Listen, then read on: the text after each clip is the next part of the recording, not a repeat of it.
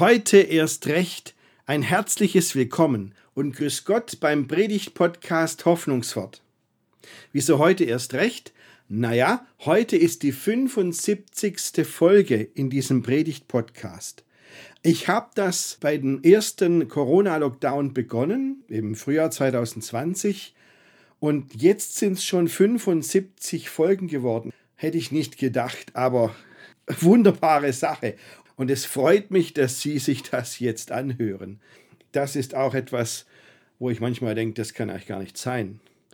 Und dabei passt das gut zum Thema, denn heute geht es um irrsinnige Weisheit. Weil Gott und die Welt oft so anders ticken. Und dann ist das, was wir unter Weisheit verstehen und was in unserer Welt so als weise gilt, vielleicht ganz anders als das, was Gott sich darunter vorstellt und wie Gott wirkt. Und darum geht's heute, um die Weisheit Gottes, die uns vielleicht irrsinnig erscheint, aber da steckt so viel Leben drin. Heute in dieser nachweihnachtlichen Predigt Licht und Leben, wenn es um die Weisheit Gottes geht. Ich wünsche Ihnen viel Freude beim Zuhören.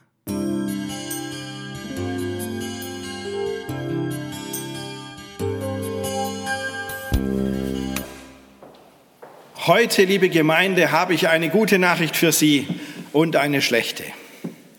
Sie können sich schon mal überlegen, womit wir anfangen. Bevor ich aber zur guten und zur schlechten Nachricht komme, will ich Ihnen mal erzählen, was ich in meiner Jugend erlebt habe. Aber das ist ziemlich schnell vorbei auch. Ähm, mir geht es heute um ein Erlebnis. Ähm, als ich Schüler war, lebte in, dem, in meinem Dorf eine alte Bäuerin hatte ein kleines Bauernhaus und eine große Scheuer daneben. Und ähm, sie hatte einige Katzen auf dem Hof, die hat sie gut versorgt. Dann kam aber der Tag, an dem wieder neuer Wurf Katzen kam. Und dann sagte sie, das ist mir zu viel, ich kann die nicht versorgen, die müssen weg. Und da hatte ich eine Idee. Da habe ich gesagt, ich frage mal in der Klasse rum, vielleicht gibt es da jemand, der gerade eine Katze will und ähm, dann kann man die ja verteilen, die Katzen, an jemand Neues. Gesagt, getan, ich habe rumgefragt und tatsächlich eine Klassenkameradin, die wollte eine Katze haben und hatte auch eine Freundin, die auch noch eine wollte. Da wären schon zwei Katzen, die versorgt wären. Und dann habe ich gesagt, gut, kommt drauf zu uns, dann nehmen wir zwei Katzen, dann könnt ihr die mitnehmen. So, und dann gingen wir also dann rein in die Scheuer, wo die Katzen gelebt haben. Die ganze Zeit, die waren schon einige Wochen alt jetzt, also ganz gut unterwegs. Ähm, dann gehe ich auf die Katzen zu und will sie dann in den äh, Transportkorb reinlegen und dann hauen die einfach ab. Und ähm, wir haben, wir haben versucht, den ganzen Vormittag lang die Katzen einzufangen. Die sind ständig auf irgendwelche Balken geklettert oder in irgendwelche Spalten zwischen Heu, äh, zwischen Strohballen durch oder so, wo ich nicht ganz durchgekommen bin, schon damals nicht. Ähm, wir hatten keine Chance.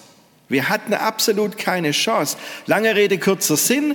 Meine Klassenkameradin ist unverrichteter Dinge dann wieder abgezogen weil die Katzen sich einfach nicht einfangen ließen. Und ähm, mir ist heute schon klar, was ich alles falsch gemacht habe damals, gell? wobei mir das ehrlich gesagt egal ist. Ich will ja keinen Vortrag übers Katzenfangen halten heute. Aber wissen Sie, eine Sache ist mir schon aufgegangen. Ich habe damals gedacht, ich bin die Hauptperson bei dieser Aktion. In Wirklichkeit waren aber die Katzen die Hauptpersonen. Und was wenn die Hauptperson nicht mitspielt. In diesem Fall die Hauptpersonen. Was, wenn die Hauptpersonen nicht mitspielen? Was machst du dann? Ich konnte damals gar nichts machen. Warum erzähle ich Ihnen das heute? Ähm, weil ich mir denke, dass es uns als Christen manchmal überhaupt nicht anders geht. Wir haben in diesem Jahr die Jahreslosung, wer zu mir kommt, den werde ich nicht abweisen. Und jetzt stellen Sie sich mal vor, wir sagen das den Leuten in Hausen und dann gibt es tatsächlich jemand, der sagt, ja, ich will Gott kennenlernen. Ich komme. Und jetzt zeig mir mal, was dieser Gott macht für mich. Mal ganz konkret, erklär mir das mal, was macht der jetzt? Und wie sehe ich den, was kriege ich von dem mit? Wie geht das jetzt ganz praktisch? Erzähl mir, zeig mir diesen Gott und was der macht. So. Und jetzt wird es schwierig. Was, wenn die Hauptperson nicht mitspielt? Was, wenn ich mir dann überlege, ja, Gott macht jetzt das und das und Gott denkt sich, nee, ich spiele nicht mit? Was haben wir denn konkret in der Hand, wenn wir mit anderen Menschen über Gott reden? Antwort, gar nichts. Wir können über Gott nicht bestimmen. Und das ist heute so und das war schon immer so. Und das war auch damals so, als Paulus unterwegs war. In den Jahren 50 bis 52 nach Christus ist Paulus in die Stadt Korinth gekommen, um dort mit den Menschen zu reden, ihnen Christus bekannt zu machen und eine christliche Gemeinde zu gründen. Und was konnte er den Leuten bieten? Gar nichts. Er hatte nichts in der Hand. Das haben ihm die Korinther angekreidet die haben gefragt, was ist denn das, was du uns da erzählst? Ich lese Ihnen mal, was Paulus dann den Korinthern geschrieben hat im zweiten Kapitel seines ersten Briefes an diese Gemeinde. Der hat er nämlich Folgendes geschrieben. Auch ich, meine Brüder und Schwestern, als ich zu euch kam, kam ich nicht mit hohen Worten und hoher Weisheit, euch das Geheimnis Gottes zu predigen. Denn ich hielt es für richtig, unter euch nichts zu wissen als allein Jesus Christus, ihn, den Gekreuzigten. Und ich war bei euch in Schwachheit und in Furcht und mit großem Zittern. Und mein Wort und meine Predigt geschah nicht mit überredenden Worten der Weisheit, sondern im Erweis des Geistes und der Kraft, auf dass euer Glaube nicht stehe auf Menschenweisheit, sondern auf Gottes Kraft. Von der Weisheit reden wir aber unter den Vollkommenen. Mit den Vollkommenen meint Paulus an dieser Stelle die Gläubigen. Doch nicht von einer Weisheit dieser Welt, auch nicht der Herrscher dieser Welt, die vergehen, sondern wir reden von der Weisheit Gottes, die im Geheimnis verborgen ist, die Gott vorherbestimmt hat vor aller Zeit zu unserer Herrlichkeit die keiner von den Herrschern dieser Welt erkannt hat. Denn wenn sie die erkannt hätten, hätten sie den Herrn der Herrlichkeit nicht gekreuzigt. Sondern wir reden, wie geschrieben steht, was kein Auge gesehen hat und kein Ohr gehört hat und in keines Menschen Herz gekommen ist, was Gott bereitet hat denen, die ihn lieben. Uns aber hat es Gott offenbart durch den Geist, denn der Geist erforscht alle Dinge, auch die Tiefen Gottes. Und wenn ich diese Zeilen so höre, dann, liebe Gemeinde, dann sehe ich da eine gute Nachricht und eine schlechte Nachricht. Ich fange mal schwäbisch an mit der schlechten Nachricht zuerst. Zuerst die schlechte Nachricht. Beim Glauben haben wir nichts in der Hand. Schauen Sie allein die Gottesdienste an. Also, wie macht man einen tollen Gottesdienst? Wenn dann die ganzen Leute von Hildritzhausen kommen, nachdem wir gesagt, sie eingeladen haben, wie macht man das dann? Wie macht man einen erfolgreichen Gottesdienst? Da müssen Leute vorne stehen, die die anderen mitreißen. Da muss ein, ein guter Redner da sein, am besten noch ein Keynote-Speaker heißt das heute. Ähm, der die Leute abholt, der sie emotional dann mitnimmt und mit reinnimmt in die Sache. Und dann kommt es auf den richtigen Einsatz an von Lichteffekten und von, von Musik und multimedialen Beiträgen. Und dann müssen am besten noch, muss ich Gott irgendwie zeigen, in, in Zeichen und Wundern. Kurz eine gute Show. Und wissen Sie was? Das haben wir alles nicht. Das haben wir nicht das können wir nicht bieten. Und Paulus schreibt es interessanterweise genauso. Er schreibt, als ich zu euch kam, habe ich das alles nicht gehabt. Keine hohen Worte, keine hohe Weisheit. Im Gegenteil. Und dann erzählt er, ich bin schwach gewesen. Ich habe Angst gehabt. Ich habe gezittert. Und ich wusste nur Jesus Christus und diesen als gekreuzigten. Und da haben die Leute in Korinth schon reagiert und haben gesagt, was? Du kommst zu uns und erzählst uns was von einem, der am Schluss gekreuzigt wird, der als Verbrecher endet. Das ist doch abstoßend, wenn wir das allein anschauen. Und sonst hast du nichts Besseres. Also nach menschlichem Wissen und Ermessen hat Paulus echt alles falsch gemacht. Und machen auch wir alles falsch. Wenn wir mal auf menschliche Weisheit schauen, überlegen, wie funktioniert das so, wie tickt die Welt, was brauchen die Menschen, dann, dann kommt es schon komisch, wenn wir auf einen gekreuzigten zeigen und sagen, das ist die Weisheit Gottes, dann sagen die Leute, wenn das Weisheit ist, dann ist es eine irrsinnige Weisheit. Von wegen gängige Methoden. Nein, Fehlanzeige haben wir alles nicht. Warum? Weil Gott sich nicht vorführen lässt, weil Gott nicht über sich bestimmen lässt, weil Gott sich nicht, nicht über sich verfügen lässt. Gott ist frei. Keiner von uns hat Gott in der Hand. Und niemand von uns kann mit irgendeiner Rhetorik oder irgendeiner guten Show irgendwelche Leute von Gott überzeugen. Das geht nicht. Das ist die schlechte Nachricht. Was Gott angeht, und was den Glauben angeht, so haben wir nichts in der Hand. Gott ist unverfügbar. Das war die schlechte Nachricht. Jetzt kommt die gute Nachricht. Wir können zwar über Gott nicht verfügen, aber Gott ist selber groß und Gott tut selber was. Das ist die gute Nachricht. Wenn ich an die Kätzchen von meiner alten Bäuerin denke, die haben überhaupt gar nicht mitgespielt. Über die konnte ich auch nicht verfügen.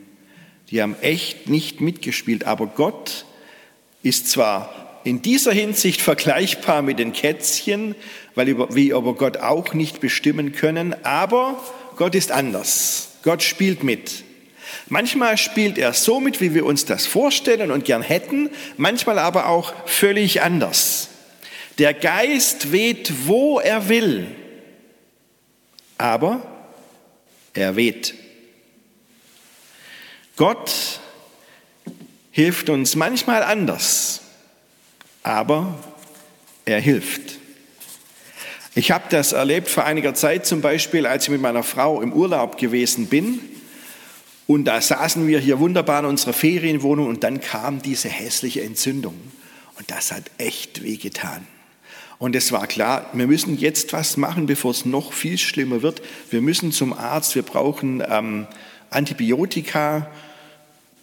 Da muss jetzt was passieren. Ich habe gebetet, Gott, hilf mir, hier einen Arzt zu finden. Wir kannten doch niemanden, das war doch Urlaubsgebiet. Und dann ging es los. Dann habe ich also ähm, im Internet geschaut, wo, welche Ärzte gibt es hier in der Gegend und die alle abgeklappert, angerufen. Das war ja frustrierend, weil die einen waren nicht da, weil sie auch im Urlaub waren. Die anderen haben zu mir gesagt, wir nehmen keine Touristen, wir sind äh, gerade jetzt in der Corona-Zeit mit den Leuten vor Ort komplett ausgelastet. Wir können Touristen schon gar nicht dazu nehmen. Suchen Sie einen anderen Arzt. Bei jeder anderen habe ich dann den Anrufbeantworter gekriegt, weil eh niemand da war oder auch alles von selber gelaufen ist. Das war total erfolglos. Und ich habe am Schluss die ganze Liste abgegrast. Ich habe niemand gefunden. Keinen Arzt in der Gegend. Es war eine ländliche Gegend dass da gibt es nicht massenhaft Ärzte auf dem Land. Und dann habe ich am Schluss gedacht, ja, okay, jetzt sage ich es meiner Vermieterin, der Vermieterin von der Ferienwohnung, die war im Geschäft, also habe ich es per WhatsApp geschrieben. Im Ernstfall müssen wir heimfahren. Und ähm, die hat nicht sofort reagiert, weil sie gearbeitet hat. Und nach etwa ein, einer, eineinhalb Stunden kam eine WhatsApp zurück habe ich geregelt, da gibt es noch einen Arzt ein paar Orte weiter, den habe ich nirgendwo gefunden. Ähm, und dann hat sie geschrieben, meine Freundin ist dort Sprechstundenhilfe, ich habe angerufen, sie quetscht euch dazwischen, ihr könnt kommen. Und dann konnten wir an diesem Nachmittag noch zum Arzt gehen und das war dringend notwendig. Gott hat wohl gedacht, naja, nicht du musst diesen Arzt finden, den findet jemand anders für dich. Bin ich nicht drauf gekommen. Gott hilft manchmal anders, als wir denken. Und wir können Gott nichts vorschreiben und sollten vielleicht, wenn wir mit Gott umgehen, ihm auch eine gewisse Freiheit lassen, wie er unser Problem löst. Vielleicht nicht immer so, wie wir das denken. Wir können ihm nichts vorschreiben. Wir kommen mit menschlicher Weisheit echt nicht weit. Und in unseren Gottesdiensten kommen wir auch nicht weit, wenn wir auf irgendwelche Effekte und rhetorischen Künste vertrauen. Nein, aber wissen Sie was? Die gute Nachricht geht noch weiter. Das hat auch einen Vorteil. Paulus sagt so, so, weil es so ist, gründet euer Glaube auch nicht auf Menschenweisheit, sondern auf Gottes Kraft. Okay, wir haben nicht viel zu bieten in Glaubensdingen. Eigentlich haben wir gar nichts zu bieten. Aber Gott wirkt trotzdem. Okay, wir haben manchmal vielleicht doch eher armselige Gottesdienste, aber Gott begegnet uns in diesen Gottesdiensten trotzdem, auch und gerade jetzt. Okay, wir können nichts versprechen, wenn wir andere von Gott überzeugen wollen und gibt keine Vorführungen oder so, aber braucht's auch nicht weil Gott nämlich selbst bei den Leuten anklopft, sich bei ihnen zu Wort meldet und wirkt. Gott tut was. Nicht wir müssen das machen, er macht das selber. Und es mag den Leuten als Irrsinn erscheinen, wenn wir sagen, das ist unsere Weisheit, Jesus, der gekreuzigte und der Auferstandene. Aber genau daran, genau an Jesus, dem Gekreuzigten, sehen wir, dass Gott auch uns in der tiefsten Tiefe unseres Lebens beisteht und uns nicht allein lässt und uns durchträgt, auch wenn wir denken, so wie Jesus, er hätte uns verlassen. Paulus hat geschrieben, wir reden von der Weisheit Gottes, die im Geheimnis verborgen ist. Das blickt nicht jeder. Uns aber hat es Gott bekannt gemacht. In den nachweihnachtlichen, wir sind in der nachweihnachtlichen Zeit, da frage ich, was ist aus dem Christkind geworden, aus dem Kind in der Krippe? Und ich sage Ihnen heute, da ist der Mann am Kreuz draus geworden. Und Paulus hatte für die Korinther auch nicht mehr als den Mann am Kreuz. Und wissen Sie, das war kein Unfall in der Geschichte. Das war kein Abstieg, das war kein Versehen, das war nicht das Scheitern eines größenwahnsinnigen Predigers. Nach dem Motto, was für eine herrliche Geschichte am Anfang, die Weihnachtsgeschichte, die ist so schön positiv und dann endet diese Geschichte am Kreuz. Nein, das ist kein Abstieg, das ist kein Unfall, das ist die Weisheit Gottes. Das ist das Geheimnis des Lebens. Wir leben trotz allen Todes um uns herum. Wir erfahren Gott in aller Armseligkeit, in aller uns, unserer Schwachheit ist Gott da und zieht alle Register, damit wir leben können in Glauben, in Liebe und in Hoffnung. So ist unser Gott und das ist seine Weisheit. Amen.